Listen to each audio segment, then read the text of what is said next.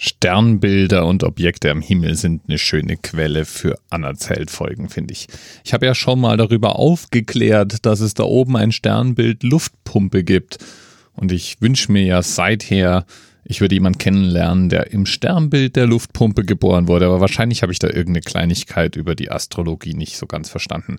Heute ist mir jedenfalls wieder ein Sternbild begegnet, nämlich das Sternbild Walfisch. Das ist südlich des Himmelsäquators und es ist mir deswegen begegnet, weil das Sternbild Walfisch eine Galaxie enthält, die man beobachten kann. NGC 985. 1A Themenanker eine Ringgalaxie mit aktiven Galaxienkern.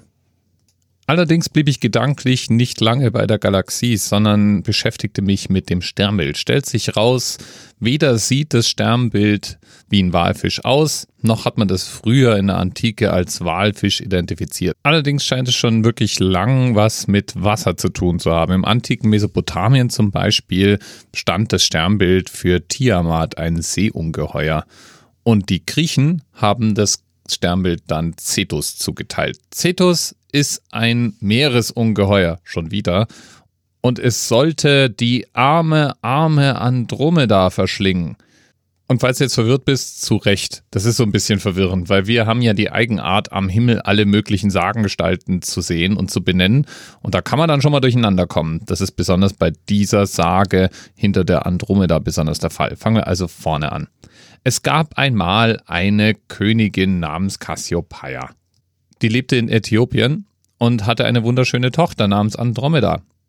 Und Andromeda war so schön, dass Cassiopeia überall erzählte, dass ihre Tochter hübscher als die Neriden wären, die 50 Töchter des Meergreises Nereus. Ja, besagte 50 Töchter und Nereus fanden das überhaupt nicht witzig. Im Gegenteil, waren echt beleidigt, sind zu ihrem Kumpel Poseidon geschwommen und haben sich bitterlich über Königin Cassiopeia beschwert. Poseidon wurde dann wütend und tobte so rum, dass das Meeresungeheuer Cetus wach wurde. Und es passte gerade super zur Stimmung, also beschloss Poseidon, dass Cetus Äthiopien auslöschen sollte. Mit Meerwasserfluten und so. Nur einen kleinen Ausweg ließ er. Die Eltern könnten alternativ zur Zerstörung Äthiopiens auch beschließen, die Königstochter Andromeda Cetus zum Fraß vorzuwerfen. Die Eltern mussten sich also entscheiden, Tochter oder Königreich, Königreich oder Tochter und entschieden sich natürlich für ja, die Tochter. Das Internet und die Wikipedia kennt eine Menge Darstellungen von der hilflosen Andromeda, gekettet an den Felsen. Und irgendwie ist die auf all diesen Darstellungen nackt. Ein Schelm, der Schlüpfriges dabei denkt. Ja, die arme, hilflose Andromeda war an den Felsen gekettet. Cetus nähert sich, um sie zu verschlingen. Oh mein Gott, noch nie brauchte man einen Helden dringender als jetzt.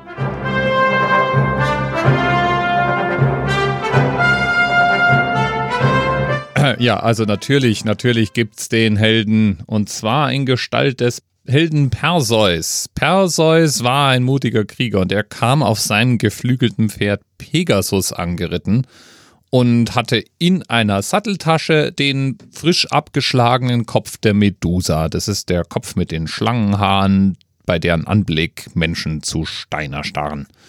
Zufälle gibt's. Ich stelle mir da vor, wie Perseus sozusagen gemütlich über den Himmel reitet und sich so umschaut und dann sieht er unten an einen Felsen gekettet die nackte Andromeda und denkt sich, Oh, eine Maid in der Not, ich eile dir zur Rettung, o holde Maid. Er wirft sich jedenfalls furchtlos in die Schlacht mit dem Meeresungeheuer. Das Ganze sieht allerdings nicht so wirklich gut aus für Perseus, bis er sich daran erinnert, Mann, ja klar, ich habe ja da noch diesen Kopf dabei. Und äh, auch das Meeresungeheuer stellt sich raus, versteinert beim Blick in Medusas Augen. Und äh, ja, Stein schwimmt nicht so richtig gut und deswegen ist das dann auch erstmal das Ende der Bedrohung durch das Seeungeheuer.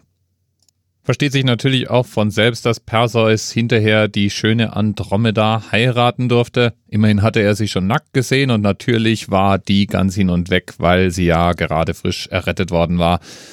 Ja, so war das manchmal damals vor Tinder.